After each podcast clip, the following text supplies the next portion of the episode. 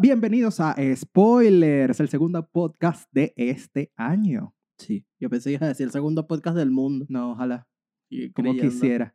Pero bienvenidos nuevamente a Spoilers, donde hablamos de series, películas y mucho más. El podcast dedicado al mundo del entretenimiento, donde hablamos de series, anime, eh, películas que nos vemos durante la semana y les recomendamos a todos ustedes. Nos puedes encontrar en Spotify, Google Podcast y Apple Podcast. También nos puedes encontrar en YouTube con alguno que otro segmento de este podcast. Y en, en TikTok, perdón, En TikTok. donde estamos highlights de podcast, recomendaciones y muchas cositas por ahí. Chequense, suscríbanse a todas las plataformas bajo el nombre Spoiler, por favor. Spot Dealers, como le dicen por ahí. Dicho esto, vamos a hablar de lo que nos vimos esta semana, que no es mucho porque no se estrenaron muchas cosas esta semana. Es como que llegó el bajón de enero. Sí, en enero no se estrenan muchas cosas. Lo que pasa es que nosotros estamos esperando todavía cosas que están por llegar.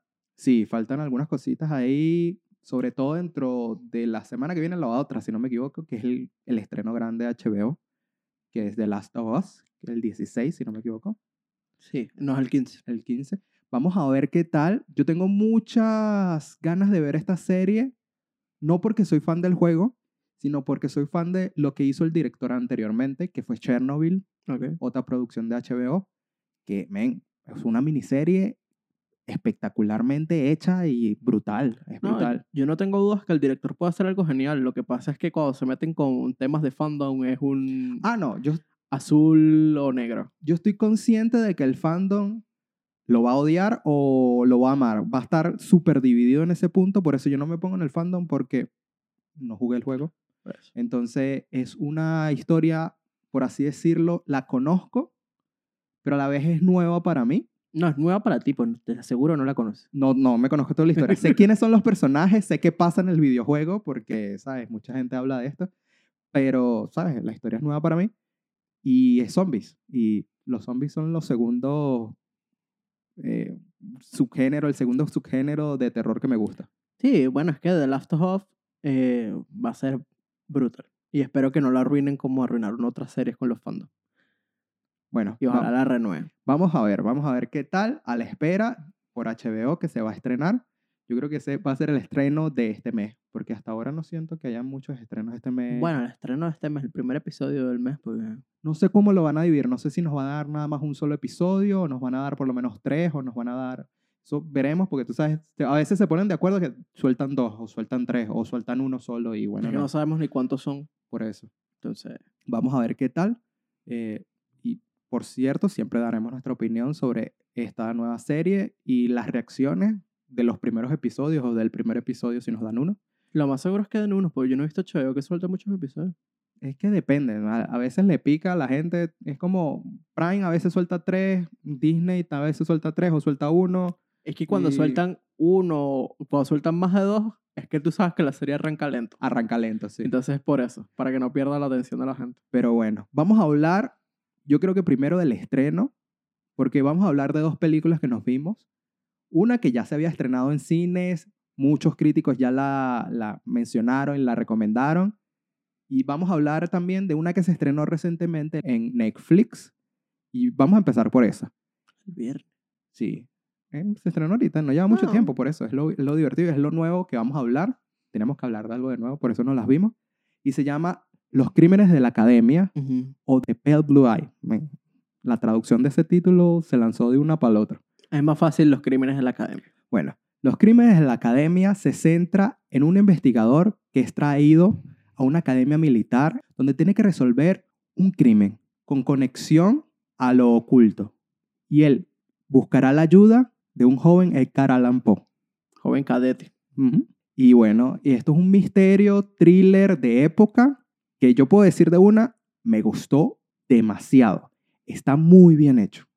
Está muy bien hecho. Tiene muy buen nivel de producción. Está muy bien hecho en términos de guion, de actuaciones, de vestuario, de escenografía, diseño, de producción. Está impecable. Es basado en una novela. Obviamente la historia es parecida o la hemos visto en diferentes formatos en el cine y en la televisión también la hemos visto en diferentes formatos y eso es lo único que yo digo que ¿Sabes? No es una historia original que tú digas, wow, me vuelve el cerebro, pero me- está muy bien hecha. No, lo que pasa es que esto, al no ser una idea original, pero tiene su esencia.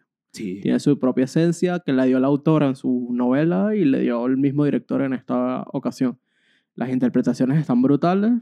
Christian Bale. Christian Bell, como genial. siempre, es- pero Christian Bell no se roba el show. No, se, Se, lo roba el otro. Sí. que me- no sé cuál es el nombre, es un actor de Harry Potter. Él se roba el show, o sea, para estar a la par o más de Christian Bale, Es que él ya viene haciendo muy buenos papeles desde Gambito Dama. brother, de verdad que sí. Harry Melling. Harry Mellings es el espectáculo de esta película, se lleva la atracción totalmente, Christian Bale lo hace genial, pero este señor, mis aplausos, es brutal en este papel. Sí, Harry Melling lo hace extremadamente bien. Yo creo que hace genial. él fue la revelación que dije, coño, estuvo brutal esta película, imagen e interpretación por él, porque siendo otra persona no creo que encajaría tan cual Es siento que, encajó él. Yo siento de su historia de actor, él va escalando de puestos en puestos, en puestos, en puestos. Porque su último gran papel, que por lo menos yo lo vi, fue en Gambito Dama, que fue un papel casi que terciario. En este ya tenemos un papel secundario tirando a protagonista. Protagonista. Entonces ya lo veremos próximamente en un papel netamente protagónico. De verdad, me encantó las referencias, me, me encantó la puesta en escena de este personaje. Es una película muy buena, súper recomendada, de verdad. Sí. Si te gustan los slow burn, porque es un slow burn de misterio, de thriller. Es un slower de época. De con, Eso, época. con eso se resume todo. Exacto. Es de época. Es lento. No la veas después de comer porque te va a dar sueñito. Yo lo aviso. Es lento. Pero con todo, y a mí que me cuestan lo- las películas de época, porque yo no soy fanático de las películas de... Se me hizo súper ameno a mí. Se te hizo menos porque se parece a Sherlock Holmes. Me gustó mucho, de verdad, el thriller. Me encantó el, el final, muy bien pensado. Tú, Mm. tú me dijiste que se sentía lenta, pero yo Se nunca la lenta. sentí lenta en ese punto porque el tono se mantiene, el tono de Slumber se mantiene y desde el principio tú sabes cuál es el tono y no decae. Y la trama va evolucionando y de verdad, un final muy bueno. Yo no cortaría nada de la película. No, a mí se me hizo lento, como te digo. Yo la vi después de comer. Se me hizo pesada la historia. En el sentido de que es un slumber, hay muchos diálogos, obvio.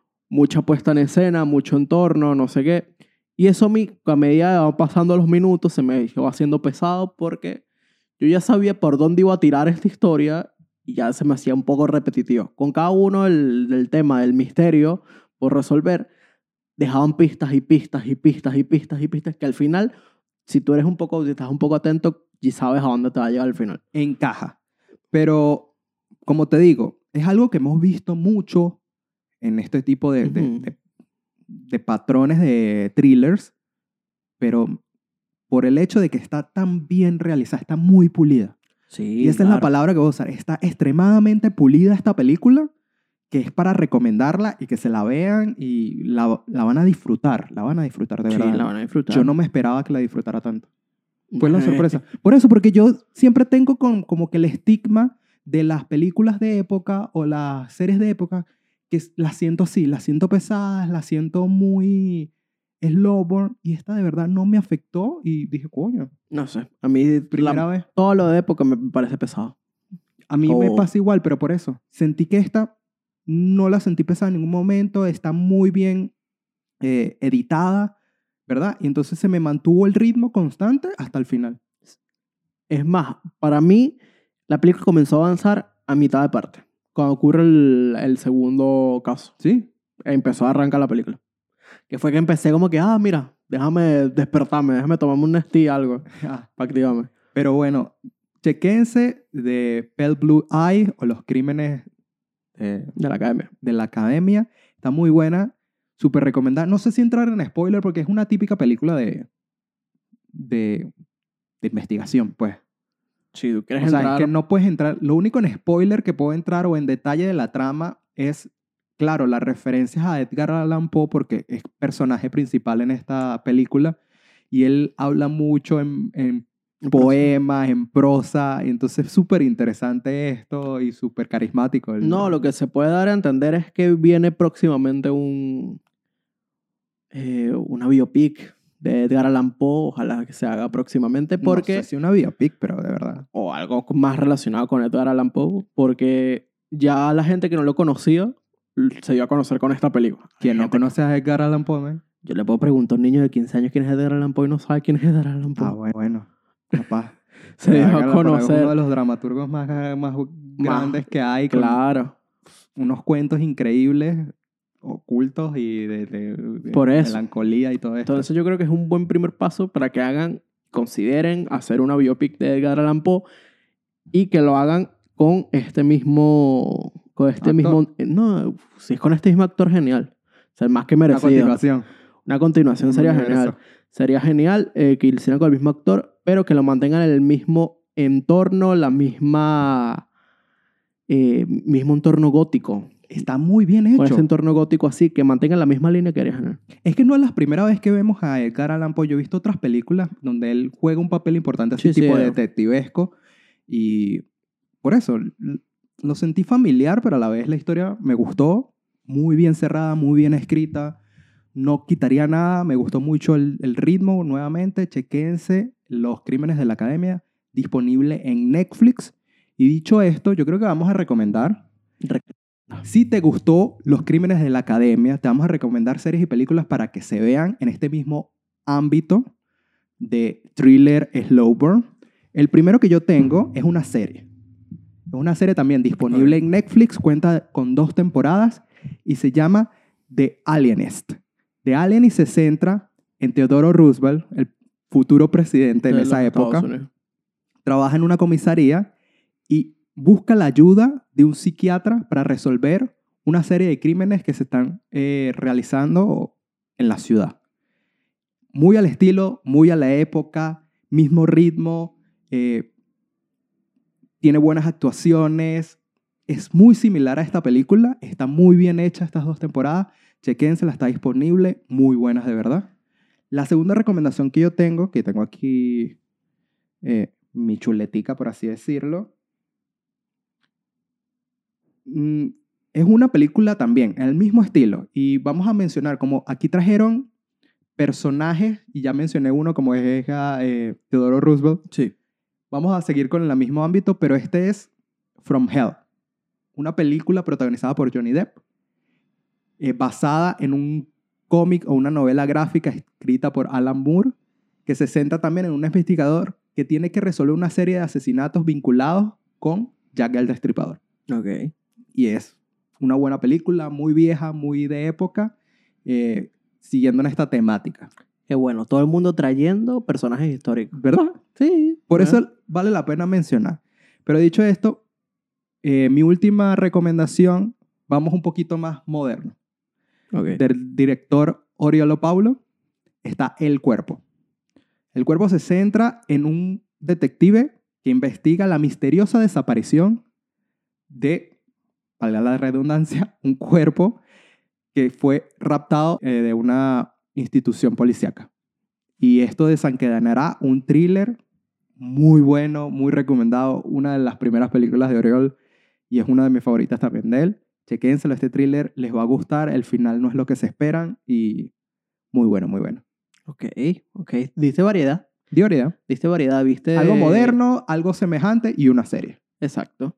Y, pero te fuiste internacional también, eso es lo importante. Ah, sí, una película española. Una película española. Pero bueno, chequense estas recomendaciones y más disponibles. Pueden encontrar eh, From Hell, está disponible en Disney Plus o Star Plus, España, no sé dónde estará el otro. Y The Alienist está disponible en Netflix y El Cuerpo está disponible en HBO Max España. Creo que está en Netflix Latinoamérica. Latinoamérica, pero en HBO España. Chequense estas recomendaciones por ahí. Dicho esto, vamos a entrar en un break y decir estos spoilers donde hablamos de series, películas y mucho más. ¿Y dónde estamos? En TikTok, YouTube, Facebook, Apple Podcasts, Google Podcasts, Spotify y Anchor. Chequense todas estas bromas, suscríbanse a nuestras redes sociales y dennos, escríbanos, nos buscan recomendaciones, escriban en los videos. Últimamente hemos tenido muchos comentarios en los videos que me gustan. Sí, vaya, vayan, comenten y den su opinión. Teorizando, recomendando cosas. ¿Qué les gustaría ver? ¿Qué no les gustaría? Comenten. Por favor. Muchas gracias por eso. Y volviendo aquí, vamos a hablar de una película Sí. que ya salió hace tiempo y yo no sé por qué no la vimos. Si llegó al cine hace como tres semanas. Aquí. Aquí. Yo pensé que había llegado hace mucho más. No. Es una película que todo el mundo recomendaba y yo la quería ver y bueno, por fin la vi. Está disponible en HBO Estados Unidos, gracias VPN. Eh, pero una película que está en los cines aquí, que la puedes chequear, que se llama El Menú. Sí.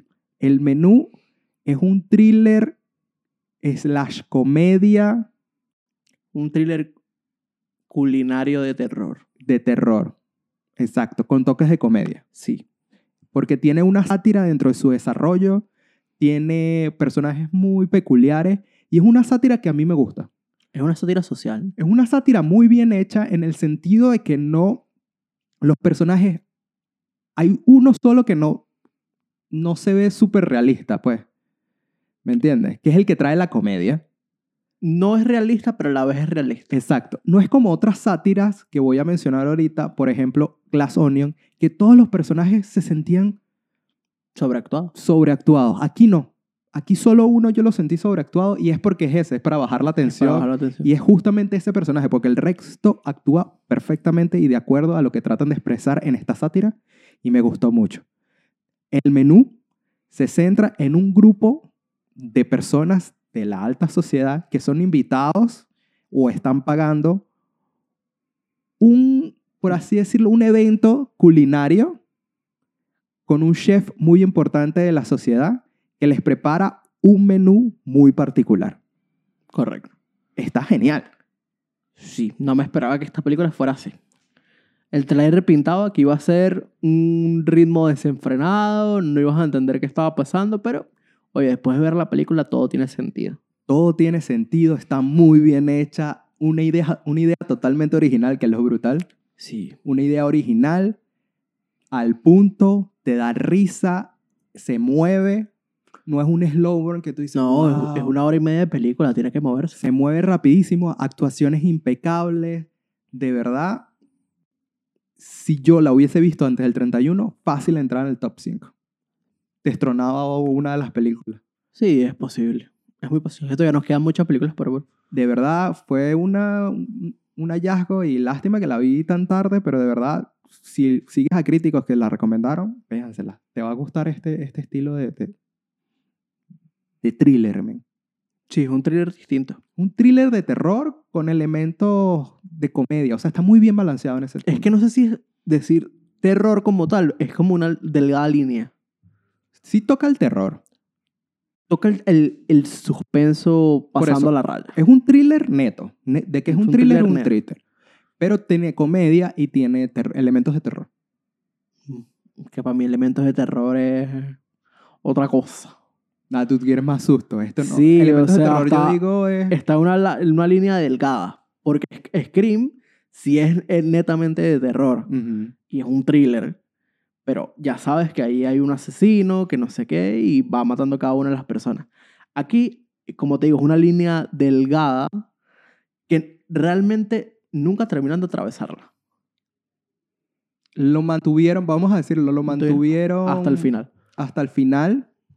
Y es lo interesante de esto y me gustó mucho. Por eso te digo, es una sátira muy buena, con un tono muy específico, no es sobreactuada para nada eh, y se siente súper ligera, como es una historia original, súper recomendada que se la vean por los diferentes medios. Yo se lo estoy diciendo que está en HBO Estados Unidos. No sé por qué tenía subtítulos en español, pero me lo chequeé muy bien, perfecto. Y si no, están los cines disponibles aquí en España. Chequénsela, véanse el menú. Vamos a entrar ahorita en spoiler, spoiler warning. Vamos a hablar un poquito de la trama, de lo que nos gustó en específico del menú, porque hay mucho de qué hablar y mucho que desglosar y yo siento que es algo divertido esto. Sí, Tiene un tono muy particular y me gustó mucho. es como una mezcla. Por ahorita que estoy analizando la película, es una mezcla de varias cositas. Sí. de varias cositas y tiene ahí su toque psicológico y me hizo recordar a Sc- Scream Una película que tú vas a recomendar ahorita, que para no entrar en spoiler no la voy a decir. Y eh, Hereditary. Mantiene esos, esos mismos, ese mismo ciclo entre esas tres películas. A mí me gustó tanto esta película que yo investigué quién era el director y quién eran los escritores. El director es conocido más que todo por hacer televisión. Okay. Dirigió muchos episodios de Succession, Shameless, dirigió episodios de Game of Thrones. Y este es como su tercer film, del cual yo creo que esto, este film lo catapultó en el sentido de que lo voy a ver más a él bien- haciendo películas ahora que series, me imagino. Yo solo espero que me siga haciendo su sello. Está muy bien hecha, de verdad. Y los escritores igualmente, son escritores que han hecho básicamente comedia, han hecho una que otro Succession y como que se unieron en esto y les salió un producto muy bueno. O sea, básicamente te dan el preludio del, del- de esta película que es, tú empiezas a ver a gente llegando al puerto y tú ya empiezas a ver, ah, están los foodies, están los, los que tienen plata, están los, los niñitos de Wall Street y todo esto, actores, muy fino. Y ahí empiezas a notar la, la comedia. Que es este Claro, actor. que es este personaje que realmente no sé qué, a qué se dedica. Solo sé Foodie. que tiene dinero. Él es un Foodie. foodie. Él es un foodie. Yo pensé que los foodie eran los de Wall Street. No. Entonces, porque estaban criticando al principio de la comida y este alababa todo lo que hacía el chef. Por eso, este era un foodie de que lo que hacía y siempre tocaba, le- le molestaba a la chica y el bicho se la pasaba tomando fotos y Ujú. tal. Y se la da de crítico, pero no es crítico porque usualmente los críticos culinarios son chefs que han estudiado y saben Claro, de por esto. supuesto. Y este es eh, No aficionado. un aficionado a la cocina, que le gusta la cocina y estudia, pero sin realmente cocinar. Entonces, por eso es una escena muy importante con este personaje y la obsesión que este personaje tiene Con el chef. con el chef, que de verdad, por eso te digo, es exagerado su representación, pero al mismo tiempo funciona. Funciona muy bien. Exacto. Es eh, sobreactuado, pero no sobreactuado a la vez. Eh, como dijimos antes, él es el que mantiene la comedia en la historia. Y es el personaje más bizarro y desgraciado que estado en- entre toda esa gente que estaba ahí. Por eso es una crítica social, no solo a la gente eh, de la alta clase, Que ya hemos visto mucho. sino al, a cómo tratan a las personas de servicio, ya sea cocina, ya sea otras cosas. Y de verdad, atinaron muy bien esto. O sea, no, no puedo describir lo bueno. Anna Taylor Joy lo hace genial. Nicholas Holt lo hace genial. Claro. El, el protagonista, el villano de, de esta, de esta película, El villano. entre comillas. O sea, eh, eh, el, el tono de esta película está muy bien hecho. Sí. Se asemeja mucho a lo que eh, yo vi, yo sentí cuando vi Succession por primera vez. ¿Sí? Se asemeja demasiado. Es el mismo ritmo. Lo que pasa es que en Succession hay más diálogo. No hay acciones, no, no acuchillan gente ni nada de eso. Aquí yo lo sentí fino porque es una mezcla entre un culto Sí, es un culto. Por eso, Hereditary. y de repente sí está la crítica social, las personas de servicio. Men, tiene unas capas increíbles esto que vale mucho la pena ver. O sea, Vale, me, divertí, me divertí mucho. Y visualmente, los platos, todo, cómo está distribuido esto, me parece genial. Sí, y me gustó también que distribuyera la historia a medida que vayan saliendo los platos. Sí. Nos vayan dando pistas de cómo se va desarrollando la historia cada vez que sale un plato y nos cuentan su anécdota y todo lo demás. Y te lo ponen como que sí, am- amuse bush, tal y tal y tal. El plato de, de- del tal persona. Sí, taca, tiene, tal esto, esto, esto. Entonces es muy divertido, de verdad. Como te digo, actuaciones impecables, un ritmo muy bueno. Nicolas Hall es el personaje que te da la comedia, pero al mismo tiempo, sí, men, cómo termina su personaje me gustó mucho.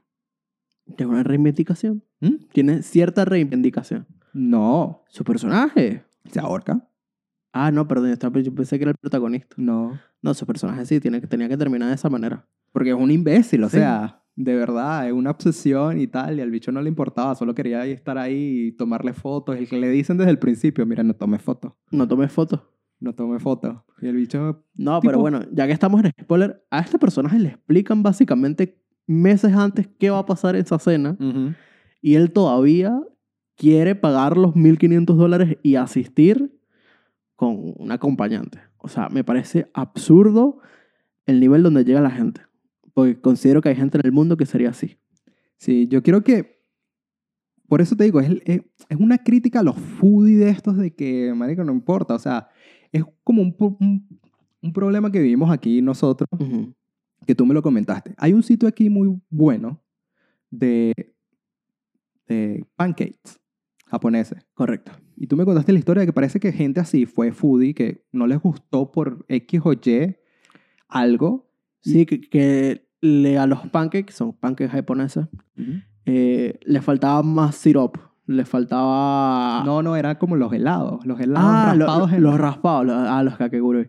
Los raspados japoneses, que básicamente es hielo con un poquito de syrup, Exacto. se quejaron de eso y empezaron a hacer críticas. Como son gente de alta Sí, sí, de de seguidores. seguidores, alta tasa de seguidores, empezaron los mismos seguidores a hacer críticas negativas acerca del restaurante. Correcto. Sin ir a probar y sin conocer que los raspados japoneses básicamente es hielo, sirope por encima y ya lo que haces es comerte el hielo con lo Entonces, que queda. Esto te tumba un negocio de gente que de verdad tú dices, ok, si tú eres un, un crítico de cocina, De que cocina. estudiaste cocina, que eres literalmente un chef para ser crítico, Correcto. esta gente no, esta gente es influencer de comida, que, men, la gente se influye y deja y destruye, puede destruir un local. Ah, no, han pasado muchas veces. Lo- Me parece ridículo, pues. Uno no sabe qué poder tiene hasta que pasan cosas así. Y uno tiene que tener cuidado cuando ya tiene un cierto número de seguidores de ir diciendo cosas que no debería, porque si algo tienen los seguidores es que son súper fieles. Y si tu personaje a seguir dice que no le gusta algo, tú vas a ir a muerte con esa persona y decir que a ti tampoco te gusta, así nunca lo hayas probado en tu vida. Y eso me molesta, pues. A o mí sea, no me molesta. uno tiene que tener. No es que todo tiene que ser bueno o malo, pero si no sabes de algo, Infórmate primero. infórmate primero, ve cómo te tratan y, ¿sabes? Ha pasado muchas anécdotas aquí, no solo con, con ese restaurante específico que es muy bueno y que lo recomiendo mucho que se vayan. Excelente. sí, excelente. Pero con otras partes que de verdad, hermano, si a ti te gusta literalmente lo de la cocina y te gusta recomendar restaurantes, recomienda restaurantes. claro. Y ya, y haz tu crítica objetiva, pero enfatizando De que a, a ti no te gustó, pero a otra persona sí le puede Exacto. gustar. Da tus razones, no destruyas al, al, al negocio. solo por destruirlo. Solo pues. por destruirlo. Que aquí, hay- por cierto, aquí había un programa televisivo que se dedicaba a eso. Era falso, pero al final lo que le traía era mala publicidad al restaurante. Eso me molesta, pues. O sea, Entonces, fino, pueden haber locales que no sirven de esto. Por eso ah, es muy difícil esto de ser crítico, porque también entras en, ese- en esta posición de crítico como había uno de los personajes que es crítico, crítico. que los críticos culinarios tienen derecho porque por algo se especializaron en Pero la igualmente, cocina. en este, en este Pero- menú, Ellos dan su crítica. Vamos a ser sinceros. Nosotros no vemos la crítica de los no, de los críticos. de los grandes. críticos críticos grandes no la vemos. Eso queda dentro del gremio de cocineros y ya está. Otra cosa es la crítica que hacen por redes sociales. Eso es absurdo. Eso es absurdo. Pero bueno, no sean así. Recomienden cuando es bueno, den su crítica constructiva cuando es malo, pero siempre objetivamente y no influyan en- de manera negativa a las personas. Más bien, hay que, si te sigue un número concreto de seguidores o te sigue mucha gente, háganlo en el sentido de que ellos mismos creen su propia opinión antes de hacer algo. Invítalos a probar. Porque yo puedo decir, una película es mala, a mí no me gustó personalmente, pero yo siempre digo, véanla ustedes, lleguen a sus a propias opinamos. conclusiones y ahí. Porque pasa. Claro que pasa. Y Entonces, opinamos. es me, eso. me gustó por eso, me gustó mucho esta película, la crítica social está en punto, la- los personajes están en punto. Anna Taylor Joy es un espectáculo de mujer, Sí, claro. maneja la comedia muy bien, maneja el suspenso muy bien. Ya está acostumbrada. Por Dios, ya está acostumbrada. Es que. Qué loco. O sea, yo no me imagino a Anna Taylor Joy haciendo. O sea, es que ha hecho ya de todo. Sí, bueno, ahorita vamos a ver qué tal, la- qué tal se le da a prestar su voz para el doblaje ¿Va a ser doblaje de qué? de Peach. ¿Mm? La princesa Peach. Ah, verdad. Ahorita viene con doblaje. Ella es la princesa Peach. Ella es la princesa Peach. Vamos Sí. a ver qué tal se le da. Pero e- es que me gusta mucho porque literal su carrera ha sido súper facet- de diferentes facetas y me parece muy buena. O sea, es- la puedes lanzar por drama o la puedes lanzar por comedia, la puedes lanzar por terror y sigue Y funciona surgiendo y funciona muy bien. Me gustaría, no sé, en verla en más comedia, no sé, ¿cómo sería en comedia romántica? Algo así loco, sería brutal. Es que yo creo que ahorita con las películas que está haciendo, no creo que le llegue una comedia romántica pronto. Es que son puros, a ella siempre le dan el Em, drama, drama, serio, serio. terror.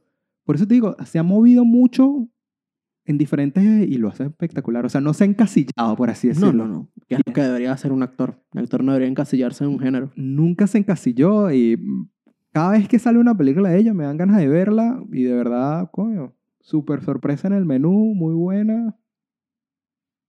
El menú es una sorpresa. Para resumirlo, es una sorpresa. Una sorpresa. Recomendado, chequense el menú disponible donde la pueden encontrar o en los cines. Y nada, ven. Yo creo que vamos a entrar ahorita en unas recomendaciones si te gustó el menú. Que para mí fue difícil buscar recomendaciones. Sí. Pero las atinaste. Las diste en el punto. Yo siento que es muy difícil con esto porque como es un thriller slash comedia y con elementos de terror, y que tiene que ver con cocina, es como que muy complicado, porque yo puedo decir, sí, véanse de ver porque tiene que ver con cocina, pero no es lo mismo. No, le falta el terror. Le falta el terror, le falta Sí. el thriller como Thriller tal. como tal. Entonces, si te gustó de menú, el menú, te voy a recomendar series y películas para que te chequees con un tono similar o una estructura similar a esto. Porque es muy difícil, ya lo vuelvo a reiterar, de que me costó recomendar películas. La primera es una serie. Una serie, un clásico, que no sé en qué streaming está ahorita actualmente, porque cambia mucho, y es Hannibal. La serie es Hannibal, protagonizada por Miles, Miles Mickelson, ¿verdad? Que se centra en el personaje de Hannibal Lecter, el famoso psicólogo, para, no, para dejarlo así, Sí. famoso psicólogo, y su relación con Will Graham, el detective de la policía, que los ayudan a resolver crímenes dentro del FBI, ¿verdad? Esta serie, a nivel visual, se me hizo muy similar al menú. En la estética, en el tema de lo de la comida, con este personaje de Hannibal y con este personaje de, del chef en, en The Menu, es muy visualmente explícito, tienen como un tono similar, aunque Hannibal es un poquito más lento, es más slow burn, pero visualmente es espectacular y sobre todo en el tema de los platos, cuando preparan los platos así divinamente, que Sí, que la gente sabe que está preparando los platos. Exacto. Entonces, chequense Hannibal. Para los que no se han visto, es un buen thriller. Tiene como cuatro temporadas o tres temporadas, si no me acuerdo. Es larga. Es larga, pero está muy bien hecha, de verdad. Es una historia que expandió este universo de El silencio de los inocentes y el personaje de Hannibal Lecter. Muy bueno. Y, y Miles Mickelson, clavado en esto.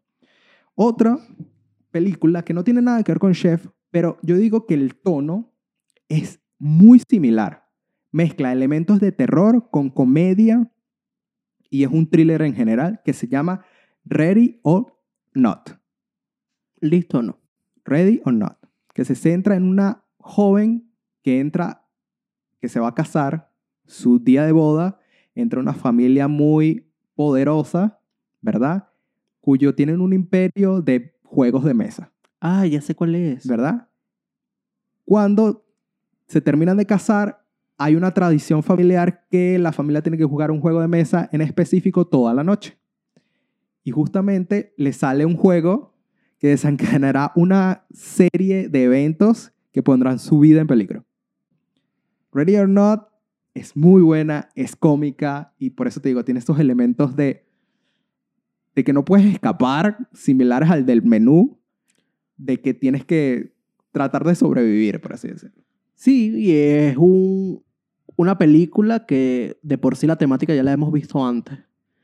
Yo no me acuerdo si tú te has visto la película de los dos gemelos que van vestidos de blanco para atacar una casa de una señora en un Ah, campo, sí. que no me acuerdo el nombre. Funny People. Funny People. Es la misma temática de Funny People y sí un sinfín de películas más, pero yo me quedo en particular con Funny People. Es como más sarcástica. Es, es más seria. Es O más sea, seria, pero sarcástica a la vez. mucho más seria. En cambio, Ready or Not es más tirando a comedia como esta, que es una crítica, una Sí, sátira una tirando a sátira. sátira. Por eso me gusta mucho y la voy a recomendar porque tiene el mismo tono de esta, de, de The Menu y está muy bien hecha. No sé si quieres recomendar. No, no, yo como... Es que tengo estas dos y me falta como que una para recomendar. Es que te iba a decir For People porque fue la primera vez que se me vino a la cabeza. Pero es que hay muchas. Hay muchas en esta historia. Hay muchas, muchas en películas parecidas. Hay, hay una comedia que básicamente es lo mismo, pero sin toques de terror, que está disponible en Netflix, que es como juegos de mesa. Que preparan un, un falso show de un atraco, como si. ¿No, no te acuerdas? No. Una película de Netflix que básicamente es un grupo de, eh, un grupo de amigos que se reúnen en una casa a jugar juegos de mesa cuando llega eh, una sorpresa que no es tan sorpresa, porque básicamente habían contratado a un servicio que te iba a hacer un falso atraco para seguir y hacer como un escape room. Pero Ah, ok. realmente- Pero esto sí es comedia, comedia. Esto Ese es comedia, game, come- game Night. Game Night, eso. Game Night no es el mismo tono, pero sí es comedia. es comedia, es comedia, parecida. Sí, de que no sabes qué está pasando. Pero bueno, chequense si tienen alguna otra recomendación parecida al menú, de verdad, bienvenidas sean y las veremos. Estas fueron las dos que me- se me vinieron a la cabeza, que tienen el tema, por así decirlo, más similar a lo del menú, No, que tiene la estética. la estética. La estética y el ritmo. Chequense estas dos recomendaciones disponibles. Hannibal, no sé dónde. Y eh, Ready or Not, Star Plus está disponible. No tenemos. Que se llama también Boda Sangrienta, no sé por qué. Se va a casar. Sí, sí, no se casa, pero es que, es que de Re- por eso te digo, unas traducciones locas, igualito con The, The Pale Blue Eye. The Pale Blue Eye. O sea, el, el ojo azulado. Ok, yo entiendo que esa traducción es muy difícil, Sí, bueno, a su lado. Pero, ready or not, listo o no, a la boda sangrienta. Men, hacen unas traducciones locas. No, lo que pasa es que aquí van más al punto. si la casa se, va a casar y tiene que sobrevivir la noche anterior a, cayéndose a cuchilladas con gente, es eso. Bueno, bueno, vamos a dejárselo así. Y bueno, ya con esto vamos a entrar en un break. Recomendarles nuevamente que se queden en el menú y las películas que hemos recomendado y las series que hemos recomendado. Y decirles estos spoilers, donde hablamos de series, películas y mucho más. El podcast dedicado al mundo del entretenimiento, donde nos pueden encontrar en Spotify, Google Podcast y Apple Podcast. También estamos en YouTube con segmentos del podcast. Y en TikTok y en Instagram con recomendaciones de este podcast y otras cositas por ahí. Y vamos a entrar en el último segmento, como siempre, hablando de anime. Llegó la temporada. Llegó la temporada de invierno. Nuevos animes están estrenándose y nosotros vamos a dar una pequeña lista de los que le tenemos el ojito. Que, que después podemos dejar de ver. Pues yo soy así. Sí, vamos a decir, estos son los animes potenciales de esta temporada que hay que chequearles un ojito. Nos gustó mucho los primeros episodios y de verdad vamos a ver qué tal, cómo se desarrollan y al final de la temporada, como siempre, daremos nuestra opinión de los mejores. Vamos, empieza por tú. Vamos a empezar por uno que nos vimos los dos. Y es Tomo-chan. Déjame decir el nombre porque después se molestan cuando no digo el nombre completo. Entonces, eh, es Tomo-chan. Tomo-chan está bueno. Tomo- Tomo-chan es muy bueno y básicamente su historia es que una chica está enamorada de su mejor amigo, pero este constantemente la deja en la friendzone porque aparentemente la ve siempre como un colega o como un hombre a su lado, lo cual es mentira. Es una comedia romántica que de verdad está excelente. Esto me pareció entretenido por el hecho de que, claro, ella viene de una familia de karatecas, viene de una familia donde siempre la tomaron como Niño, niño en el sentido de que se comporta como un niño, pero es súper femenina, en verdad, en su interior. Y entonces da mucha risa, está muy bien. Y el primer episodio fue como que hay que echarle un ojito a esta, a esta Sí, serie. pero la, la va a seguir viendo. Y eso es que a veces pasa muchísimo. Hay chicas que se ven masculinas, pero realmente son súper femeninas. Y no las toman en serio por eso algunos chicos que están a su alrededor, lo cual está muy mal. Está muy mal. Ah, ¿Qué otra cosita? ¿Qué otra cosita? Vamos a ver qué tenemos por aquí. Tengo una lista yo también. Eh, yo me acabo de ver el episodio de Niers Automata. Ah, ok, eso supuestamente es uno de los más esperados y yo vi que ha generado controversia porque las críticas la están destruyendo. Porque es un videojuego, Es supuestamente. un videojuego, es basado en un videojuego. El primer episodio de Niers Automata, no sé por qué lo están criticando, porque es que el primer episodio no te da, no te da nada de la historia. Yo creo que es por el fandom, man. Seguramente, porque el primer episodio es una misión que sale mal y eh, esta chica, la autómata, se sacrifica junto a otro autómata para crear como un loop. Porque ellos, al- ser robots, básicamente lo que hacen es cargar su conciencia en otras máquinas y siguen adelante después de fallecer. Y básicamente eso es lo que nos explican en la primera historia. No te puedo explicar más porque no sé de qué. Eso sí, la acción muy buena, los mechas geniales, pero me gustaría ver cómo se desarrolla más la historia entre la protagonista y el chico a su lado. Bueno, vamos a ver qué tal. Otro anime para tener así en el ojito, para ver cómo se desarrolla. Pero por eso, yo te dije que vi fue eso, que la crítica lo está destruyendo. La animación está genial. Y yo digo, debe ser el fandom en el sentido del videojuego, porque yo no me he visto el videojuego. Yo digo, está normal, pues. Está normal. Yo empecé y dije, ah, mira, eh, creo que es la mejor animación que tiene esta temporada. Bueno, yo les voy a recomendar una que yo me vi también, que tiene medio potencial. Es una comedia, énfasis en comedia, se, eh, y se llama Onichan Oshima, o Oshiman. Oshiman, Oshiman, no sé. Onichan. Onichan de Onichan, ¿verdad? Que se centra en una joven prodigio que transforma a su hermano mayor en una chica para comenzar su rehabilitación. Ok, su hermano es un salido. Entonces, este primer episodio, de verdad, me dio mucha risa en muchos sentidos y es una buena comedia así loquita para ver qué tal y quiero ver hacia a qué rumbo agarra este anime. Y por eso, es un anime para tener el ojito que me gustó el primer episodio. Chequénselo, vamos a ver cómo termina, de verdad. Ok. Tienes anotado. Ujú. Eh, voy, voy con una. No es comedia, voy con una serie romántica. Y es Otonari no Tenshi-sama. Otonari no Tenshi-sama se centra en un chico que básicamente es un desastre, que ha vivido solo por un largo tiempo y se ha descuidado por completo. Cuando conoce a una chica de su escuela que básicamente se encargará de él Ok. se encargará de él como si fuera su mamá y tratar de encarrilar su vida para que los dos sean felices juntos, por así decirlo. Vamos a ver qué tal. Es una historia romántica que no tiene la mejor animación, pero oye, vamos a dar una oportunidad a ver si la historia nos convence. La animación sí va a decir que deja mucho que desear en comparación de todas las que han salido esta temporada. Bueno, la que yo te digo de, de Onichan, la animación no es muy detallista en ese sentido, pero como te digo, la trama está como interesante en, en estilo de comedia, pues. O sea, no espero mucho de esto y me da risa en el sentido ese de que si es un hombre en el cuerpo de una niñita Claro. y, y da, da risa, pues. Entonces, chequense esto. Puedo recomendar otras, pero no me las he visto. Me llamaron la atención. Y una es Body Daddies, que Ok. necesito verla, que se, básicamente es una Spy Family, por lo que pude leer de la reseña, Sí, tiene toda la pinta. que son dos asesinos, ¿verdad? Eh, sicarios, por así decirlo, contratados a sueldo, que se hacen cargo de una niñita, ¿verdad?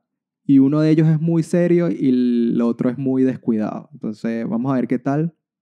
No la he visto todavía. Si es buena, la voy a recomendar el podcast que viene. Y ya entrando, ya yo quiero hacer una pregunta rápido a los fanáticos de Nagatoro, que ahorita viene la segunda, se estrenó la segunda temporada, y yo voy por la primera. Y la verdad es que, ¿qué tiene de bonito Nagatoro? Sin ofender a nadie, ¿qué tiene de bonito? Porque yo cinco episodios y estoy detestando al personaje como no tienes idea. Yo no me he visto Nagatoro, no sé. No sé. Entonces quiero hacer esa pregunta de que de verdad sí vale la pena ver Nagatoro o no. Déjenlo en los comentarios porque, como digo, voy por el quinto episodio y no sé si dejarla tirada, pero tengo ganas de ver la segunda temporada por la animación. Pero tú vas por el, el primer, o sea, tú vas por la primera la temporada. primera temporada, quinto episodio. Nagatoro no es la historia de, un, de una chica que le gusta un chico y lo, No. lo fastidia. Sí. básicamente es eso, pero es que Lo molesta. en cinco episodios no había un acercamiento como tal de, de, oye, me gustas. Oye, no, sino que todos los episodios se mete con él, se mete se mete se mete. se mete. Es Yo me, estoy viendo, basta. yo me estoy viendo algo similar que se llama. Creo que es Kikarui Togasai. Ay, me, es que no me acuerdo el nombre. Son unos niñitos de secundaria donde un niñito siempre reta a la niñita y la niñita siempre lo fastidia. Y es muy bueno. En- Sí, no, tiene es muy bueno. tres temporadas y yo me le vi la primera en Netflix.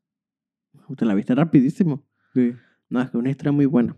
El, el- su creador hizo una historia dos temporadas pasadas. Pero bueno, chequense estas recomendaciones y mucho más que de hablamos de anime. En el próximo vamos a hablar un poquito más en detalle, ya Cuando salgan más episodios. más episodios y otras cosas que nos veremos. Dicho esto, yo creo que vamos a concluir el podcast de hoy, de spoilers, donde hablamos de series, películas y mucho más. Mi nombre es Alfredo. Y yo soy Alfredo. No se olviden de chequearlos, comentar y compartir. Nos vemos en una siguiente.